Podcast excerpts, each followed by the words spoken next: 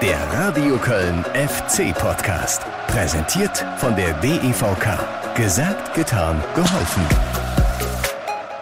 Holland quer auf Hummels. Hummels auf Mukoko. Mukoko rechts vorbei, aber Achtung, der Ball kommt nochmal und Holland verpasst. Holland verpasst zwei Meter vom Kölner Tor. Ist das der Wahnsinn hier? Knauf im Laufduell, legt sich den Ball vorbei. Knauf hat die Flankenmöglichkeit und der Ball kommt und Holland macht das 2 zu 2. Holland mit dem 2 zu 2 drückt den Ball über die Linie. Ja, so schön, aber auch so grausam kann der Fußball sein. Im Hinspiel hat Holland die Riesenchance zum Ausgleich in der Nachspielzeit liegen lassen und dem FC damit einen völlig überraschenden Sieg gegen Dortmund ermöglicht. Im Rückspiel da war die schwarz-gelbe Naturgewalt dann leider erbarmungslos. Tor in der 90. Minute zum 2 zu 2 und der Sensationsdoppelpack, der so greifbar nah war für den ersten FC Köln und der so gut getan hätte im Abstiegskampf gegen den BVB, der war damit futsch. Und damit willkommen zu einer neuen Ausgabe des FC-Podcasts. Mein Name ist Guido Ostrowski, seid gegrüßt und es hat mir persönlich auch extrem wehgetan beim Kommentieren und auch noch lange danach dieser Ausgleich in der 90. Minute von Erling Holland. Und umso mehr hat's wehgetan am nächsten Tag, als dann die Konkurrenz gespielt hat, Mainz und Hertha.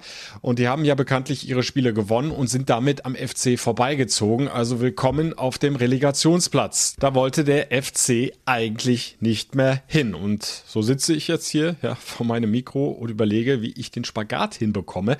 Äh, denn auf der einen Seite steht da ja eine insgesamt gute Leistung des FC die durchaus auch Mut macht für den Saisonendspurt, für den Abstiegskampf. Auf der anderen Seite steht die äh, Tabelle, ja, und die sieht gar nicht gut aus. Die hat sich jetzt nochmal verschärft, die Situation, weil der FC schlicht und einfach viel zu wenig Punkte geholt hat in den vergangenen Wochen.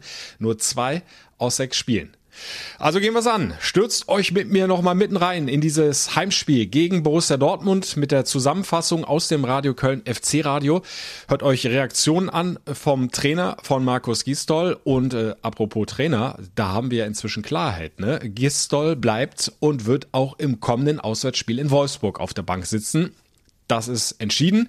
Welche Fanreaktionen mich dazu erreicht haben, hört ihr dann im Anschluss und ihr hört ein Interview mit FC-Youngster Noah Katterbach, der ja beim äh, unglücklichen Gegentor zum 2 zu 2 äh, durchaus mit in der Verlosung war. Wie er damit umgeht, wie er auf die Trainerdiskussion blickt und auf den Schlusssport im Abstiegskampf, das werde ich ihm mal fragen.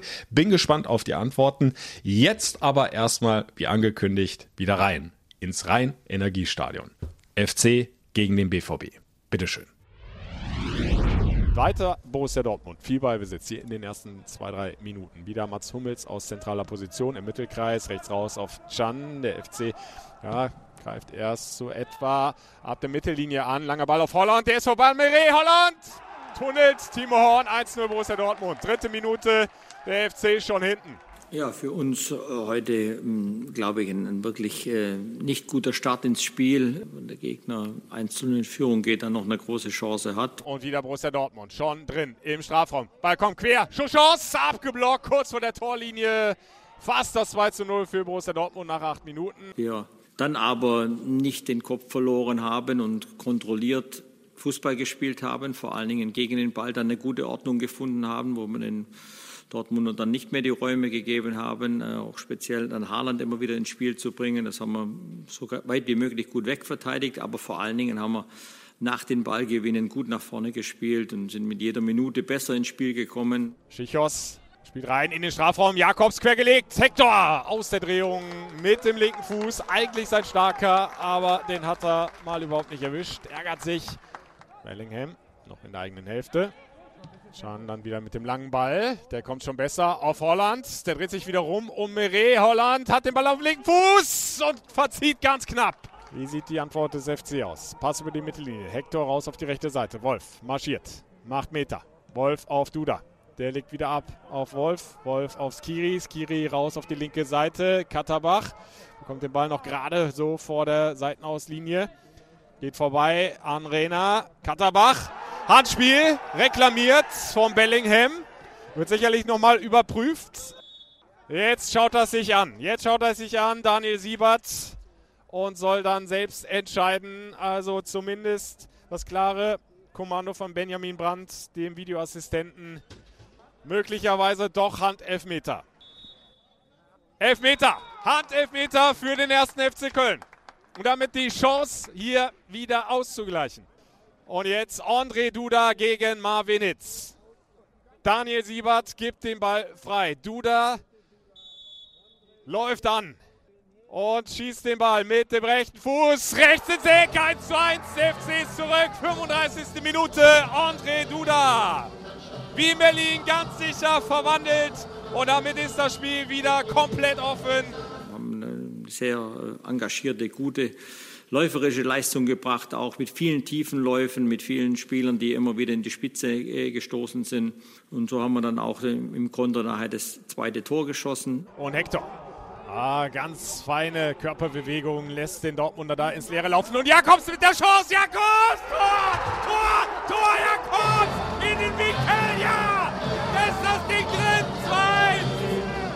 2! 65. Minute. Da packt er mal einen auf. Mit all dem Frust der vergangenen Wochen rein ins Glück. 2-1 für den FC. Ich glaube, zu dem Zeitpunkt war das Spiel eher so auf unserer Seite ein bisschen gestanden. Dortmund hat wenig Chancen gehabt, aber natürlich äh, qualitativ hohe. Bellingham raus auf die rechte Seite. Meunier versucht in Flankenposition zu kommen, legt sich den Ball vorbei an Katterbach. Da kommt der lange Ball und Kopfball Holland, Pfosten! Pfosten! Kopfball von Holland an den linken Pfosten. Hummels mit dem tiefen Ball in den Kölner Strafraum. Kopfball von Bellingham. Dann nochmal quergelegt. Schuss aus Holland. Links vorbei wieder Holland mit der nächsten dicken Möglichkeit zum Ausgleich. Haaland kannst du nicht über 90 Minuten verteidigen. Das ist unmöglich. Das schafft fast keine Mannschaft der Welt aktuell. Und das ist ähm, die herausragende Qualität eines Einzelspielers, die wirklich äh, dominant gut ist. 89 Minuten schon rum. Noch ist Dortmund in der eigenen Hälfte. Jetzt drin in der Kölner. Chan raus auf die rechte Seite. Knauf im Laufduell. Legt sich den Ball vorbei. Knauf hat die Flankenmöglichkeit. Und der Ball kommt und Holland macht das 2 zu 2. Holland mit dem 2 zu 2 drückt den Ball über die Linie.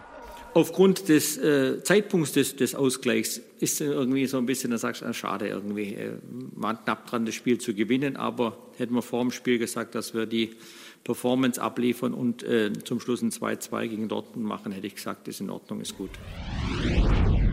Ja, aber gar nicht gut, das äh, merke ich gerade war sich dieses 2 zu 2 jetzt nochmal anzuhören in der 90. Minute durch Holland. Das tut jetzt nochmal so richtig weh. Ah, ist schon echt ärgerlich, dass es nicht die drei Punkte geworden sind, die der FC so dringend gebraucht hätte für den Abstiegskampf. Ja, und ich weiß nicht, wie es euch geht.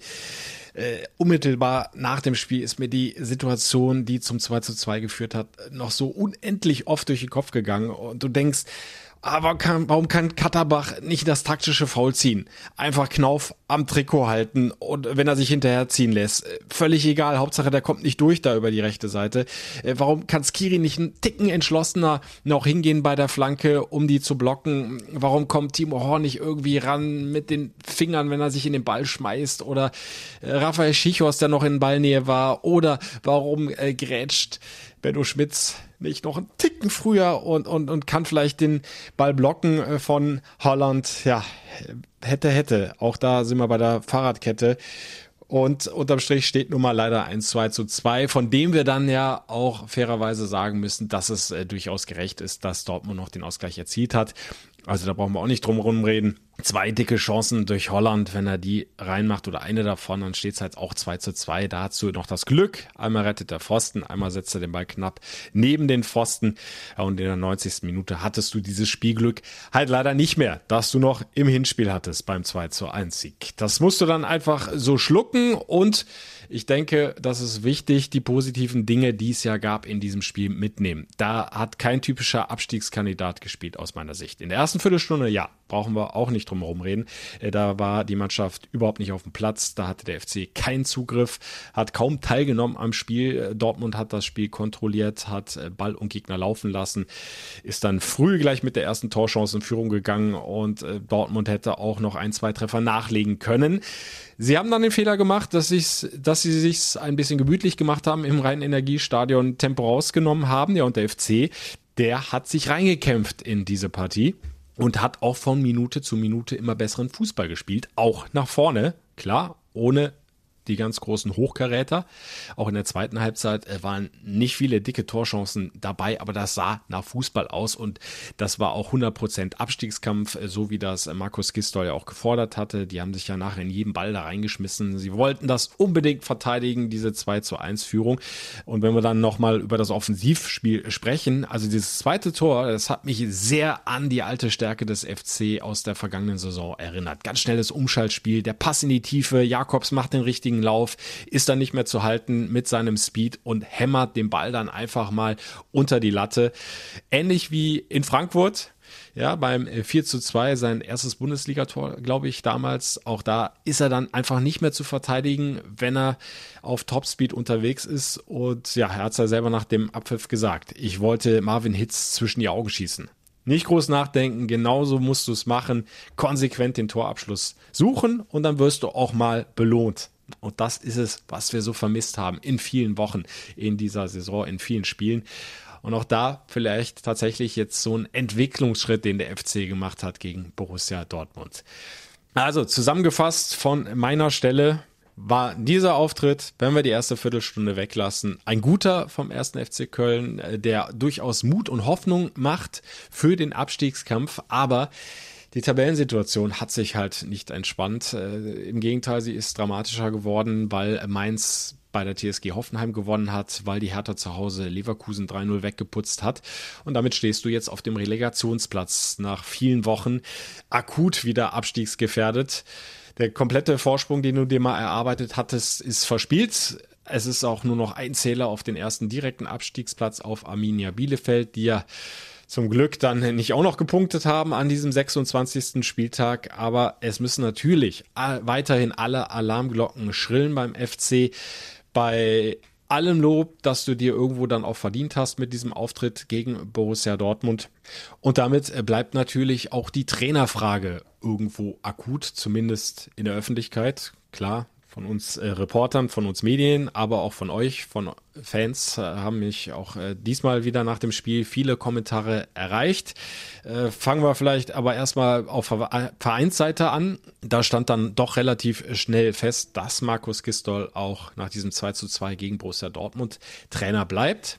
Das war auch das, was ich äh, noch am Abend äh, des äh, Spieltages äh, so aus Richtung Vereinsführung äh, gehört hatte, auch aus Richtung äh, Vorstand, ohne dass es da ein klares Daumen hoch oder Daumen runter gab. Aber es, es war schon rauszuhören, dass man der Einschätzung vom Geschäftsführer Horst weiter folgt und die sieht, nach wie vor so aus, dass er Markus Gistol, äh, sein Trainerteam, für das Richtige hält, auch in dieser Situation, dass er überzeugt ist davon, äh, dass man in dieser Konstellation die Klasse halten kann und wird. Das hat er jetzt in der neuesten Ausgabe äh, der FC-Doku 24-7 gesagt, hat aber auch nochmal klar gemacht, dass er permanent flexibel im Kopf sein muss, dass er ständig die Situation auch hinterfragt und das sollte der Tag kommen, aus welchen Gründen auch immer, so Horst Held in der FC-Doku, er seiner Verantwortung auch gerecht werden wird. Das habe mit Freundschaft nichts zu tun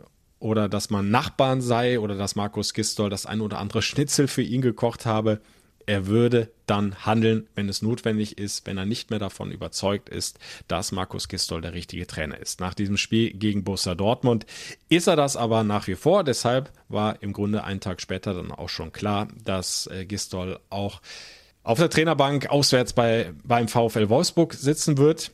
Ja, und wenn wir da dieses Heimspiel jetzt mal nur betrachten gegen Borussia Dortmund, die Leistung, die die Mannschaft gezeigt hat, im Verbund mit dem Trainer, mit Markus Gistol, äh, dann kann man äh, der Argumentation durchaus auch folgen, finde ich, äh, von Horst Held.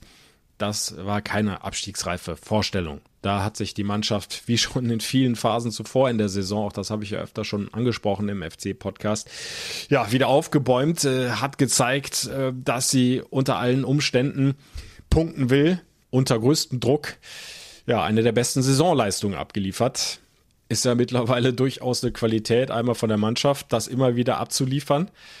wenn sie unbedingt muss, wenn sie mit dem Rücken zur Wand steht. Auf der anderen Seite auch eine Qualität des Trainers, dass er es offenbar immer wieder schafft, die Mannschaft dann so einzustellen, dass sie in der Lage ist zu liefern. Ja, das ist das eine. Das andere ist der Blick auf einen längeren Zeitraum und da höre ich jetzt schon den einen oder anderen von euch vor den Lautsprechern mit den Hufen scharren. Ostrowski, wie kannst du den Trainer jetzt so in Schutz nehmen? Ja, ruhig, klar wenn wir uns äh, viele vergangene Spiele angucken, und wir haben das ja ausführlich besprochen in der letzten Folge des FC-Podcasts, dann lassen sich auch Argumente finden, zu sagen, nee, Markus Gistol ist nicht der richtige oder nicht mehr der richtige Trainer und äh, mit ihm, ja, wackelt das bedenklich, dieses Zielklassenerhalt. Äh, ich will von meiner Seite aus jetzt in dieser Folge äh, nichts weiteres dazu sagen. Ich habe es versucht ausführlich zu erläutern, was für mich für Gistol spricht, was für mich gegen Gistol spricht. Ihr sollt aber natürlich trotzdem auch in dieser Folge weiter zu Wort kommen, denn auch jetzt haben mich wieder viele Nachrichten erreicht nach diesem 2 zu 2 gegen Borussia Dortmund. Unisono kann man fast sagen, äh, haben viele durchaus auch anerkannt, dass der FC ein ordentliches oder auch gutes Spiel gemacht hat. Aber was die Trainerfrage betrifft, äh, da lasst ihr euch offenbar nicht von eurer Meinung abbringen.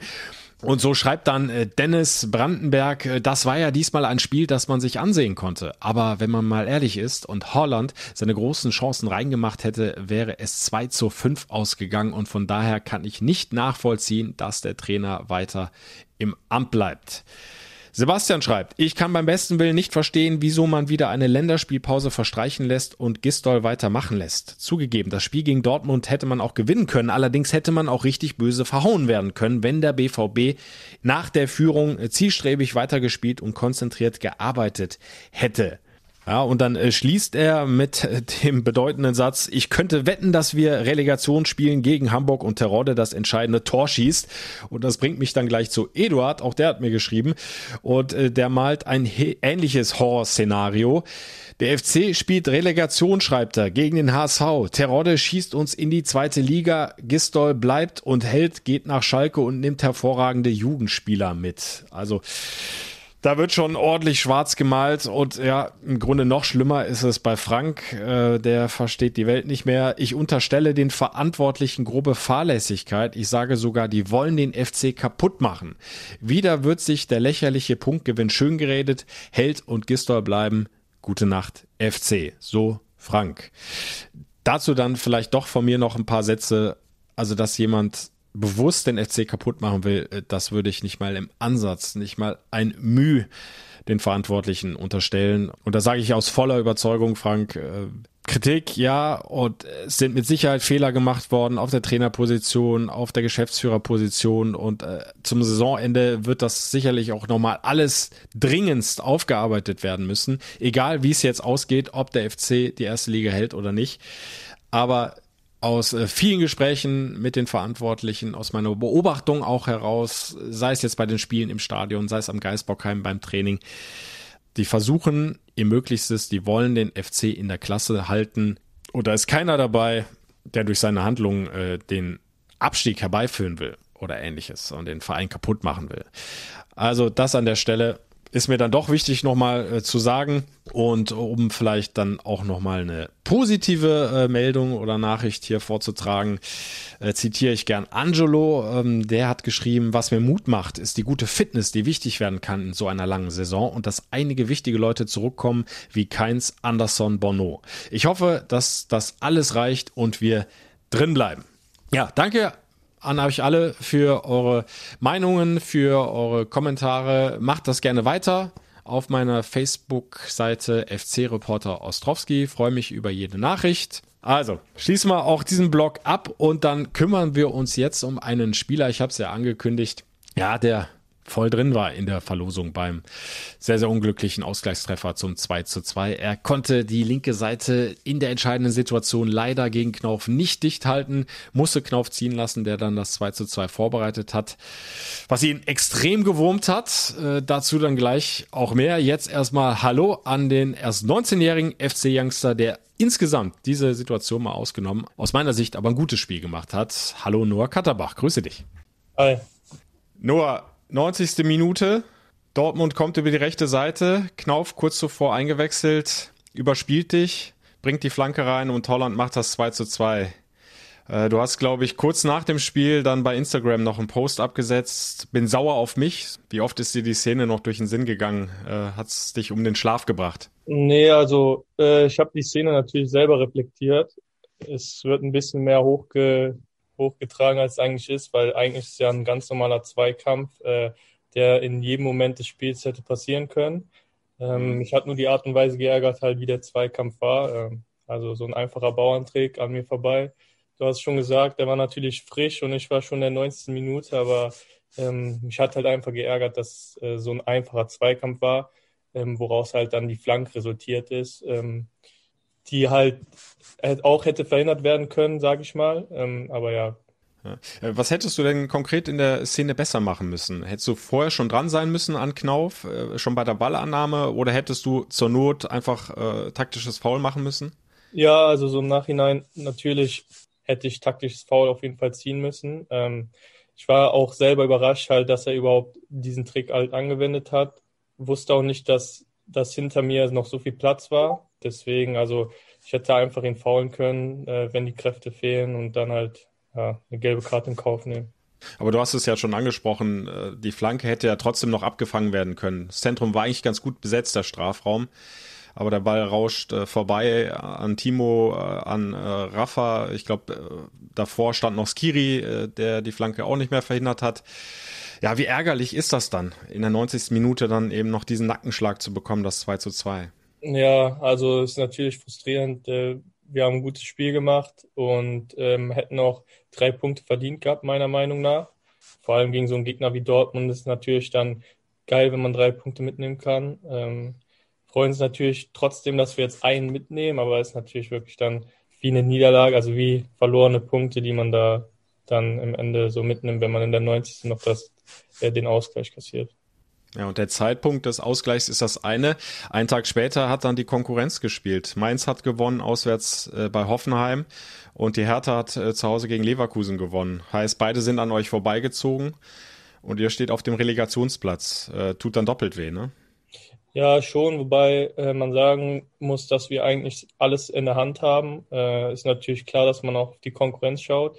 Ähm, wir haben aber noch beide Gegner vor der Brust. Also wir spielen ja noch gegen Hertha, gegen Mainz und äh, letzter Spieltag haben wir auch noch Schalke, wo wir, wo wir es eigentlich selber in der Hand haben, ja, die Punkte einzufahren und uns äh, aus den Abstiegsplätzen beziehungsweise Relegationsplatz äh, ja, rauszuschießen beziehungsweise fernzuhalten da will ich auch gar nicht äh, widersprechen, hast du komplett recht. Acht Spieltage, noch viele Punkte zu holen und wie gesagt noch die Duelle gegen die direkten Konkurrenten. Auf der anderen Seite, bei den Fans äh, zumindest schrillen die Alarmglocken, weil der Abwärtstrend einfach bedenklich stimmt. Ähm, ihr wart nach dem Derby-Sieg acht Punkte vor dem ersten direkten Abstiegsplatz. Jetzt ist es nur noch ein Zähler.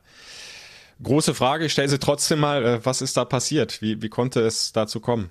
Ja, also ähm, ich finde eigentlich, dass man nach so einem Spiel gegen Dortmund jetzt nicht irgendwie von Abwärtstrend reden sollte, sondern eigentlich eher das Positive mitnehmen.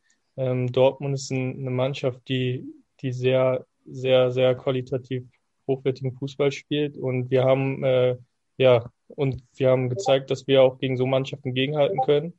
Deswegen würde ich eigentlich gar nicht davon sprechen, jetzt irgendwie wieder die negativen Emotionen irgendwie rauszuhalten, sondern positiv schauen und äh, uns darauf vorzubereiten, Gegner wie Mainz und Hertha im direkten Duell dann wegzuschlagen.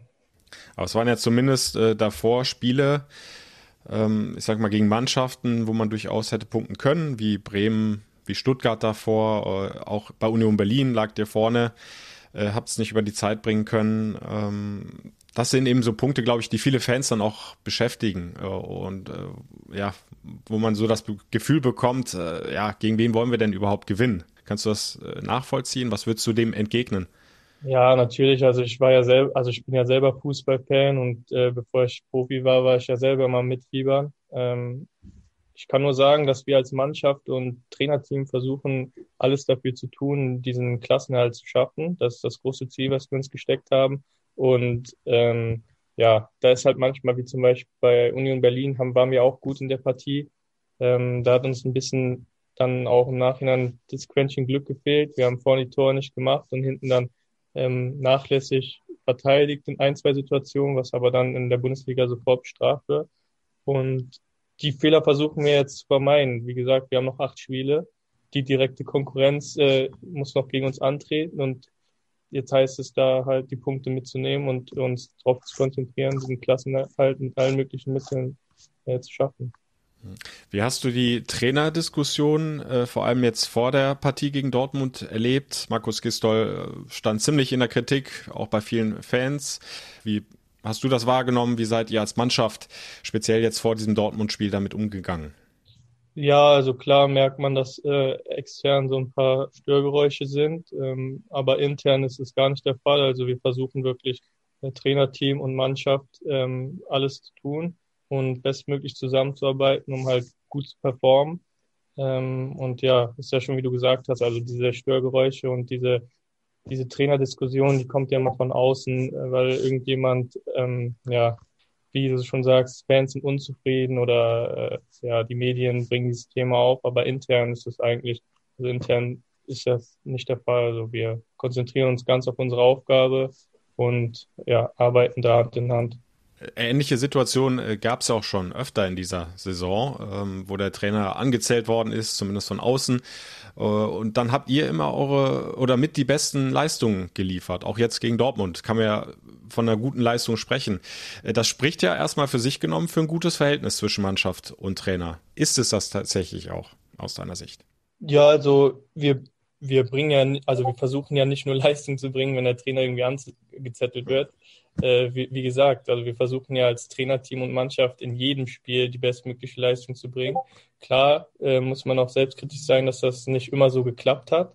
Äh, aber natürlich ist das halt die Aufgabe von uns, dass wir jetzt nicht irgendwie uns auf die, die Störgeräusche konzentrieren, sondern dass wir uns auf unsere Spiele konzentrieren.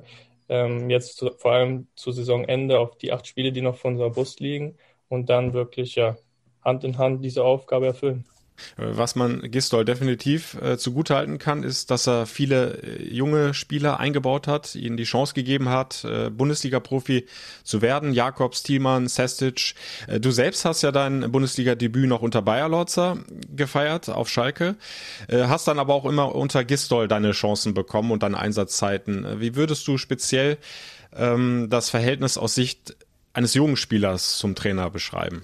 Ähm, ja, also es ist natürlich generell der Weg vom FC gerade, äh, sag ich mal, dass man auf die Jugend baut, was mich auch sehr freut, ähm, weil wir auch ein sehr, sehr gutes Nachwuchsleistungszentrum haben. Also ich durfte ja das komplette Nachwuchsleistungszentrum durchlaufen und ähm, ja, da haben wir halt eine gute Ausbildung und warum sollte man auf äh, andere Talente bauen, wenn man die eigenen Talente direkt vor der Tür hat?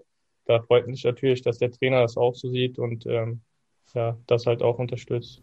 Insgesamt hast du äh, 34 Bundesligaspiele schon gemacht, jetzt in dieser Saison 16. Ähm, relativ wechselhaft dieser Saison, oder? Also du hattest Phasen, da warst du fester Bestandteil der Mannschaft, standst in der Startelf. Es gab Phasen, da hattest du keinen Einsatz äh, im Kader. Äh, wie würdest du deine Entwicklung beschreiben in dieser Saison?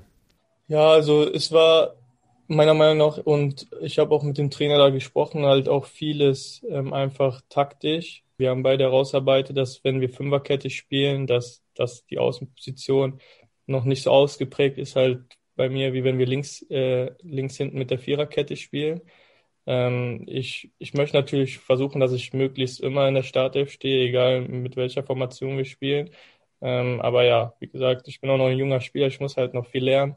Ähm, auch wenn, wenn neue Aufgaben anstehen mit der Fünferkette, ähm, ist natürlich klar, dass ich da nicht direkt in die Rolle schlüpfen kann und 100 Prozent diese, diese Aufgabe ausfüllen kann. Ähm, aber mein Ziel ist natürlich dann auch, äh, ja, eine Position einzunehmen, wenn wir Fünferkette spielen, um mich da zu entwickeln und im Laufe der Zeit versuche, egal mit welcher Formation wir spielen, dann irgendwie einen Platz in der Mannschaft einzunehmen.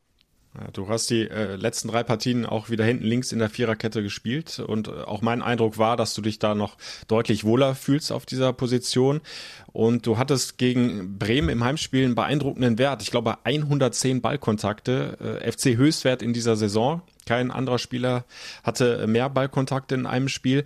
Ist das so ein Punkt? Ähm, an dem du auch konkret bei dir arbeitest, dass du sagst, ich will äh, einfach noch aktiver sein im Spielaufbau, aber auch was das Offensivspiel an sich betrifft? Dass du noch mehr anschiebst über deine, über deine Seite? Also von generell ist es ja eigentlich so, dass ich in der Jugend offensiv immer gespielt habe, äh, über die Flügel, also entweder links oder rechts.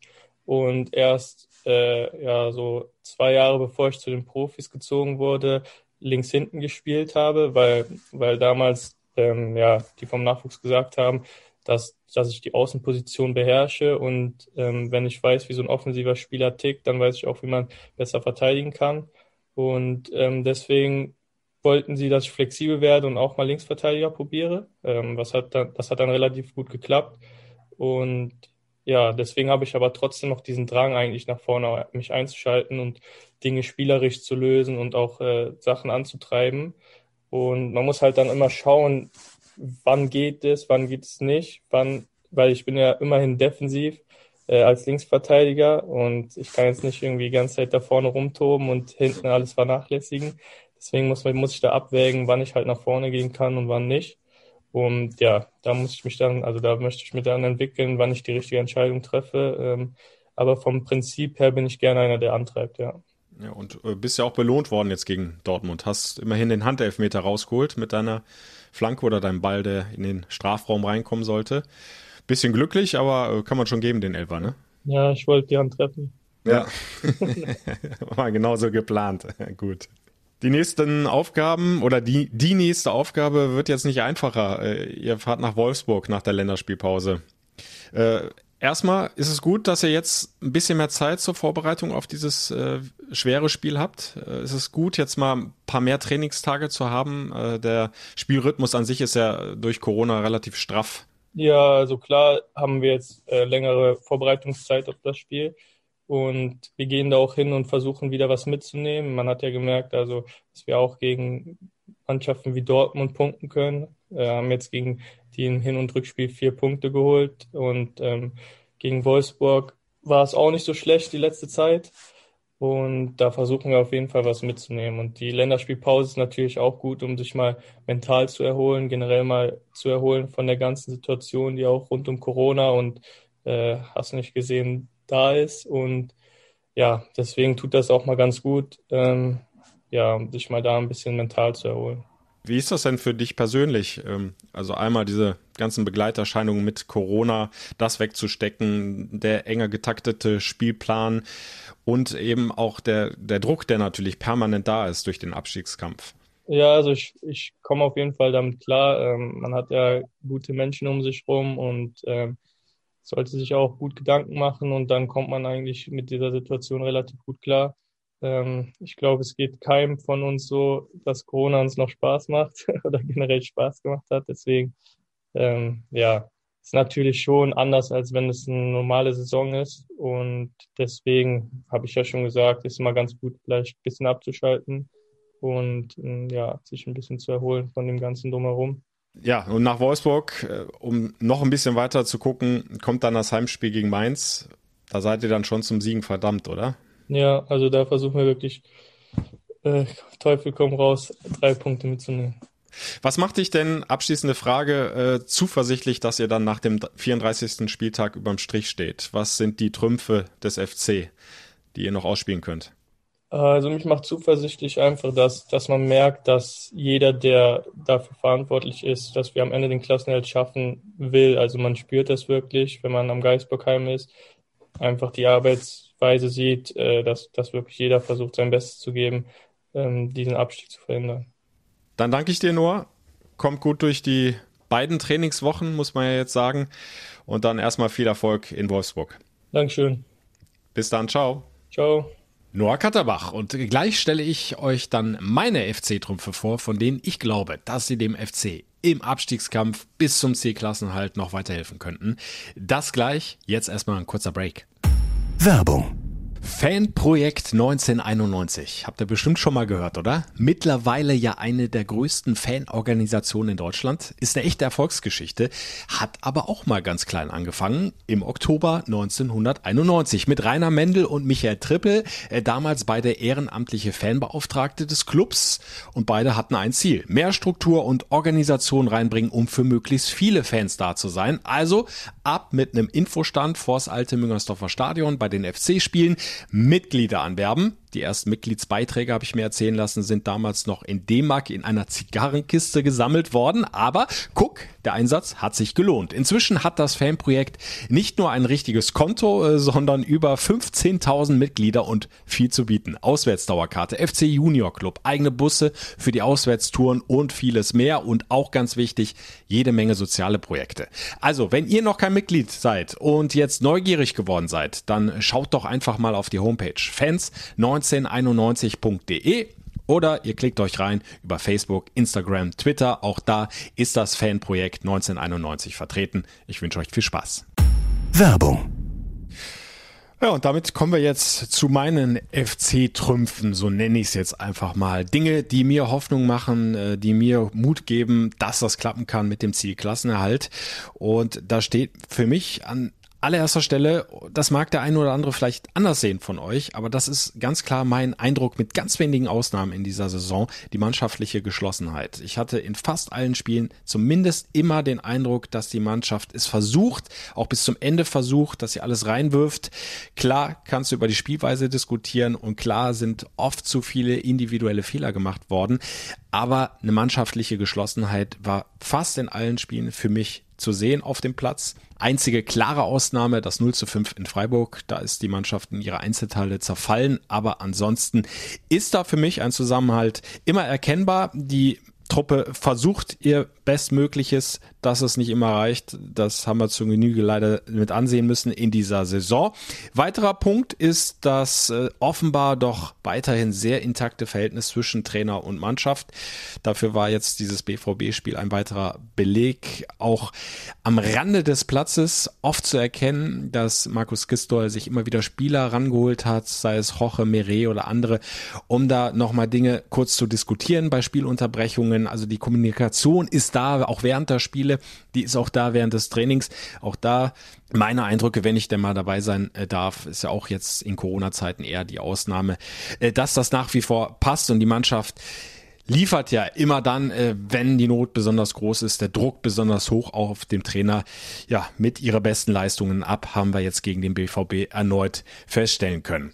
Dann, ganz wichtiger Punkt für mich, der Kapitän ist zurück. Jonas Hector nähert sich wieder seiner Bestform nach so vielen Rückschlägen in dieser Saison, nach so vielen Verletzungspausen, die er durchmachen musste. Gegen den BVB war das nochmal eine klare Leistungssteigerung. Da war wieder ein Leader auf dem Platz, ein echter Kapitän, der der Mannschaft auch viele Impulse geben konnte, auch für das Spiel nach vorne. Erinnere hier nochmal an den 2 zu 1 Führungstreffer. Den hat er im Grunde eingeleitet, maßgeblich eingeleitet mit einer klasse Bewegung im Mittelfeld, Ballannahme, da mal kurz mit der Hüfte gewackelt, den BVB auf die falsche Seite, auf die falsche Fährte geschickt und dann war der Raum da, hat Drexler angespielt, der spielt dann tief in den Lauf von Jakobs und der Rest ist bekannt. Aber auch sonst, von der ganzen Präsenz im FC-Mittelfeld, von der Zweikampfführung, auch das Läuferische kommt immer mehr bei Jonas Hector. Also das macht mir auch durchaus Mut und Hoffnung, dass da wieder ein echter Kapitän zurück ist nach dieser langen Verletzungspause. Und last but not least, äh, last but not least, die Rückkehr von Florian Kainz und Sebastian Andersson. Noch ist sie nicht ganz unter Dach und Fach, aber schon bald könnte das Comeback dann tatsächlich Realität werden.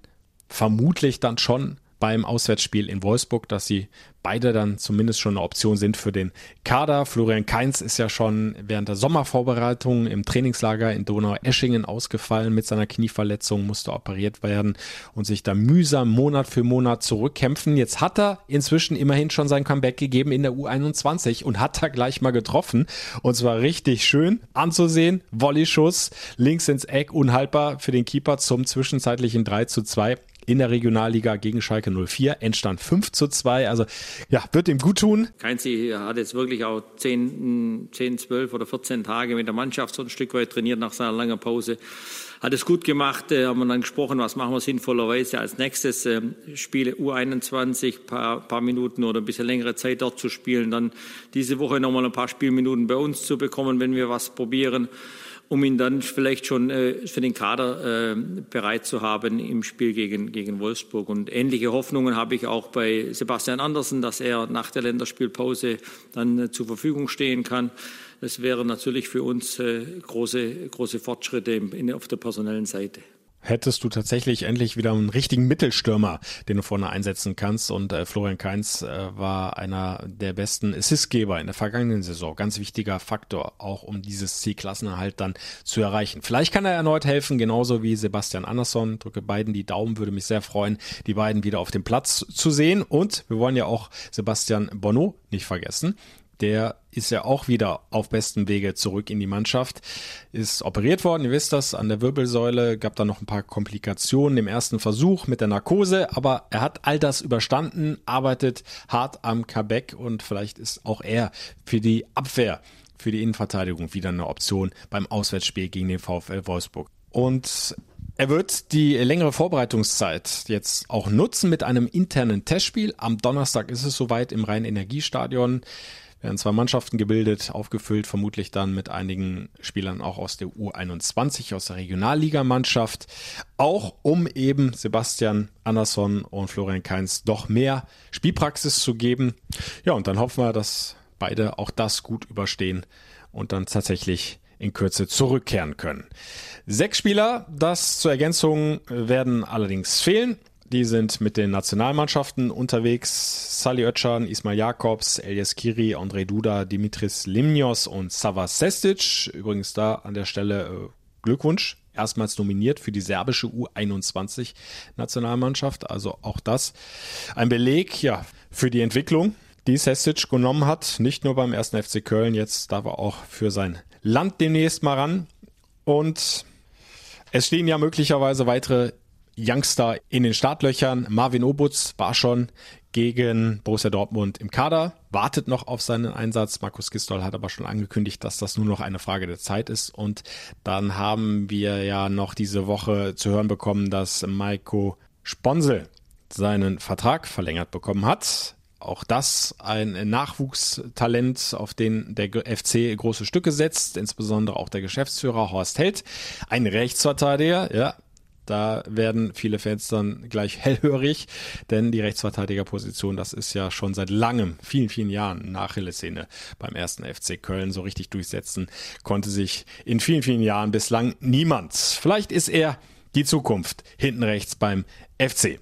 Also, lange Vorbereitung bis zum Auswärtsspiel gegen den VfL Wolfsburg. Da könnt ihr dann selbstverständlich wieder live dabei sein mit dem Radio Köln FC Radio. Ich kom kommentiere für euch aus dem Stadion die kompletten 90 Minuten. Wer in Ausschnitten dabei sein möchte, ist bestens aufgehoben im Programm von Radio Köln. Die Kollegen schalten dann immer wieder live zu mir raus. Auch da verpasst ihr nichts. Zwischendurch gibt's gute Musik.